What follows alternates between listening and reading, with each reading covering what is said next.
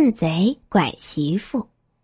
从前有一阵子，正赶上改朝换代，四处兵荒马乱，原本安居乐业的城市、墟镇和村庄，霎时间变成了你死我活的战场。战火烧毁了家园，老百姓纷纷离家逃难。一天傍晚，一队兵马沿大路冲杀过来，路上行人给冲得七零八落。好不容易兵马过去了，一位小媳妇发现自己独自一人躲在树丛里头，丈夫和亲人都走散了，没车没马，裹着小脚走不动路呀，该怎么办呢？正彷徨四顾，路上跑来一匹大马。马背上坐着一位军官，于是他招手呼救：“将军大人，请您帮帮忙，带我到宁远城郊的葫芦庄吧。”那军官来到他面前，低头细看，哎呀，不得了，当真是天下第一等的美人儿。他当即爽快的答应了：“葫芦庄没问题，我送你去。”他跳下地，把那媳妇抱上马。往他身后一坐，扬起马鞭，策马就朝前跑。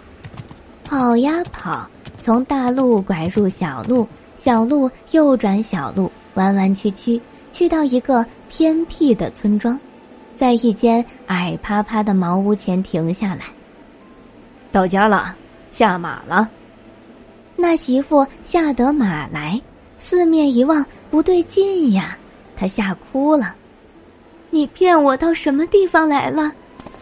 那军官硬把他拉扯进屋，脱下军服，哈哈大笑：“哈哈哈，这就是咱家，你入了我的屋门，就是我媳妇了。”原来这人不是什么军官，只是个趁火打劫的盗贼。他的军服和战马都是战乱中抢来的。屋里有个白发婆婆，是那盗贼的母亲。见儿子带回个媳妇，长得模样体面，衣装也高贵，就说：“儿子啊，你从前不务正业，现在得了好媳妇，从今往后可要好好做人了呀。”那小媳妇一听这话，心想：这大娘人不坏，马上走过去扶住老人家：“我是好人家女子，今日与大娘相见，是前世修的缘。”大娘很欢喜，端上饭菜。小媳妇哪有心思吃饭？她一心盘算如何脱身。放下碗筷，他心中就有了主意。吃过饭，那盗贼打发母亲去睡觉，把小媳妇搂到炕头，硬逼她成亲。小媳妇正襟危坐，很认真的对那盗贼说：“如今兵荒马乱，我与你遇上也是前世有缘。”我既跟你回家，就已经是你家的人了。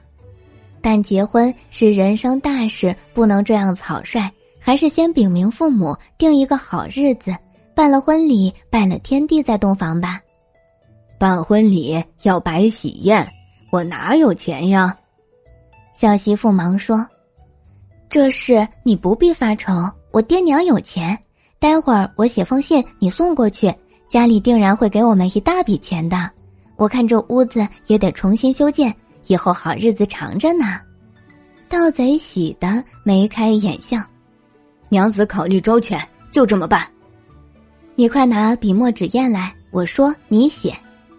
盗贼家哪有笔墨？幸好村里有户读书人，盗贼提了灯笼去央人家借得纸笔，可怜他连字都不识得，哪里会写？他装模作样铺开信纸。抓挠着耳朵，对小媳妇说：“还是你写吧，写好了，我马上给咱岳父送信。”于是小媳妇提笔写了一封信，给盗贼念了一遍，封好了，又反复叮咛，告诉他详细的地址。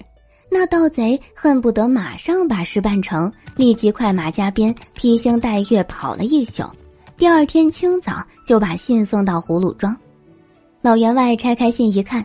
只见上面写着：“父亲送信人是个盗贼，他把女儿拐到孤村，非要逼迫成亲。接到信，非狠揍他一顿不可。求父兄速来接我女儿叩拜。”老员外看了信，怒吼一声，把一桩壮丁全唤到跟前，捉住他，给我打！大伙儿呼啦一声围住盗贼，你一拳我一棍，噼里啪啦把他打倒在地。那盗贼起劲求饶，最后他答应带路，把小媳妇送回来。老员外叫两个儿子押着那大笨贼，马不停蹄的去到那孤村，把女儿接回家来。今天的故事到这里就结束啦，明天还有新的故事等着你们哦，小朋友们晚安。